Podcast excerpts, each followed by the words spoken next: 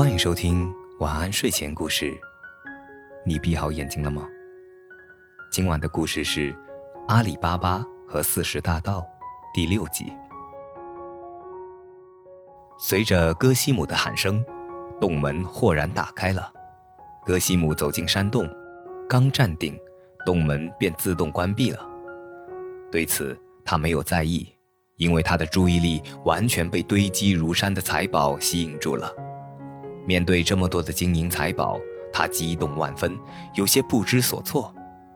待镇定了一下自己的情绪后，才急忙大肆收集金币，并把它们一一装在袋中，然后一袋一袋挪到门口，预备搬运出洞外，驮回家去。待一切准备妥当后，他才来到那紧闭的洞门前，但由于他先前兴奋过度，竟忘记了那句开门的暗语，只记得好像是一种农作物。于是他大喊：“大麦，开门吧！”洞门紧闭，一点儿也没有要打开的意思。这一来，戈西姆慌了神，他一口气喊出了属于豆麦谷物的各种名字，唯独芝麻这个名字，他怎么样也想不起来了。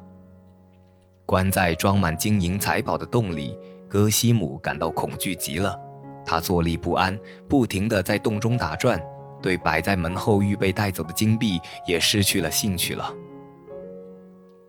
这天半夜，强盗们抢劫归来，在月光下，老远的便看见成群的牲口在洞口前。他们感到奇怪，这些牲口是怎么到达这里来的？强盗们从马上下来，首领说了那句暗语，洞口便应声而开。戈西姆在洞中早已听到马蹄嘚嘚的声音，从远到近，知道强盗们回来了。他感到性命难保。一下子吓瘫了，但他还是抱着侥幸的心理，趁洞口开启的时候，他鼓足勇气猛冲出去，期望死里逃生。但强盗们的刀剑把他挡了回来。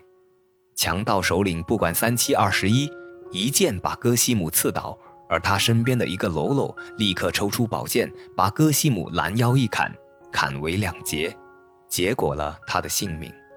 强盗们涌入山洞。急忙进行检查，他们把戈西姆的尸首装进袋中，把他预备带走的一袋袋金币放回老地方，并仔细清点了所有的物品。强盗们不在乎被阿里巴巴拿走的金币，可是对于外人能闯进山洞这件事，他们感到震惊、迷惑，因为这是个天险绝地，山高路远，地势峻峭，人很难越过重重险阻攀援到这里。尤其是若不知道开关洞门的那句暗语，谁也休想闯进洞来。想到这里，他们把怒气都出在戈西姆身上。大家把他的尸体分别挂在门的左右两侧，以此作为警告，让敢于来这里的人知道其下场。做完了这一切，他们走出洞来，关闭好洞门，跨马而去。这天晚上，戈西姆没有回家，他老婆预感到事情有些不妙。焦急万分地跑到阿里巴巴家去询问：“兄弟，你哥哥从早上出去到现在还没有回家来，他的行踪你是知道的。现在我非常担心，只怕他发生了什么不测。若真是这样，那我可怎么办呀？”阿里巴巴也预感到了发生什么不幸的事，不然戈西姆不可能现在还不回家。他越想越不安，但他稳住自己的情绪。仍然平静地安慰着嫂嫂。嫂嫂，大概戈西姆害怕外人知道他的行踪，因而绕道回城，以至于现在还没有回到家吧？我想等会儿他就会回来的。戈西姆的老婆听到后，抱着一线希望回到了家中，耐心地等待丈夫归来。今晚的故事就讲到这里，欲知后事如何，且听下回分解。我是大吉。一个普通话说的还不错的广东人，晚安，好梦。